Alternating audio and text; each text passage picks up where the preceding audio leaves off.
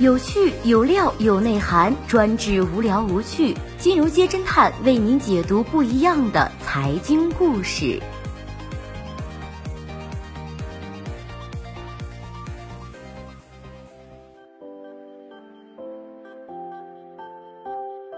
斯莱斯女司机堵医院，牵出车牌交易江湖。有人假结婚，有人买公司。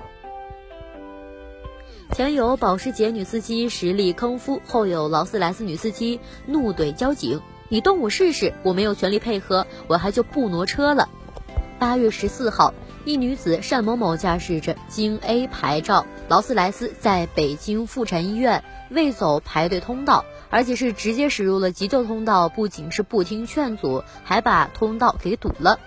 面对着交警的询问，单某某言语嚣张，吃瓜群众们等着看这一次又坑谁的大戏。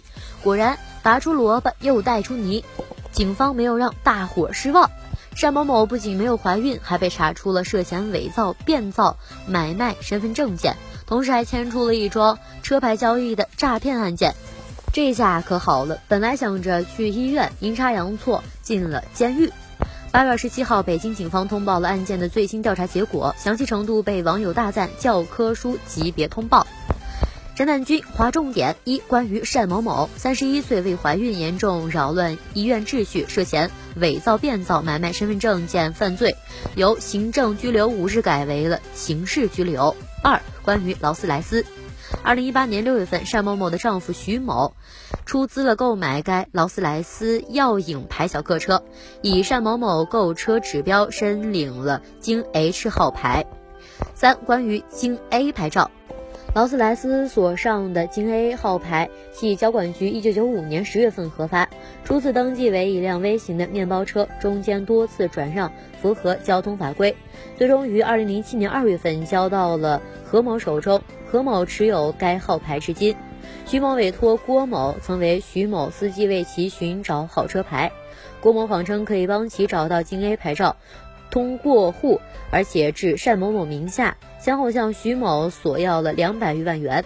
但是事实上，郭某却和何某商定，以租用号牌形式将劳斯莱斯转移到了何某名下，并且启用了何某的京 A 牌照，车辆仍然由单某某使用。按照现行的机动车登记规定，此号牌无法过户到单某某名下。郭某索要的两百多万元，大部分用于个人挥霍，其行为涉嫌诈骗犯罪。不仅如此，事发之后，有键盘侠为了博眼球、吸引热度，发布虚假消息，称涉事车辆出现在花乡二手车市场，准备出售。目前，造谣者已经被行政拘留。至此，劳斯莱斯女司机也完美上演了一出为一根藤上七个瓜的精彩大戏。随着事件发酵，有网友发现了不少关于单某某的其他料，他自己并未联系任何人。我们回过头来看看这件事儿，一张京 A 八八牌照花了老头两百多万，虽然也算得上是靓炮，但是根据侦探君的了解，即便是普通的京 A 牌照，如果不是被幸运女神眷顾摇到号，也是要颇费一番周折。摇了六年还没中，好友小 A 向侦探君吐槽，摇号要比彩票中奖还要难。八月二十六号，北京小客车指标办公布了今年第四期摇号的基数叙述总数，中签率为两千六百二十二比一，而新能源指标有超过四十四万人申请，新申请者不将等到二零二八年。据了解，上一期的中签率为两千五百四十六比一，难度再次增加，一牌难求的现状成了很多人眼中的肥肉，甚至有人不惜触碰法律，对于车牌进行买卖。车牌生意越来越火，车牌交易江湖也是越做越大。仅需结婚登记即可办理车牌过户，一次付费，终身受益。某车牌中介公司的广告语十分的诱人，有人假离婚买房子，有人假结婚买车牌。去车管所办业务的人可能经常会看到这种情况：极大的窗口排队的人只有寥寥数人，唯有结婚过户人满为患。为了买到车牌，买家需要先和老婆老公办离婚，然后和卖家结婚，过户之后再和卖家离婚，和老婆老公再复婚。卖家同样需要经历离婚、结婚、再离婚、再复婚的复杂操作，虽然费时费力，但是仍有不少人趋之若鹜，愿意铤而走险。前不久，八月十四号，贵州水城县的一男子相中了一个女子带有八八八八的车牌号，为了拿到这个车牌号。男子支付了女子一笔酬劳，双方办了一个假结婚证。后来去车管所办理过户的时候，由于结婚证做工粗糙，加盖钢印的地方都跑偏了，被民警识破。有媒体报道称，也有专门的中介负责一条龙服务，他们根据客户的性别、户籍、年龄等情况定价，一般八到十万元，中介从中抽五千到两万不等。带有八八八的靓号则需要花费十五万元以上。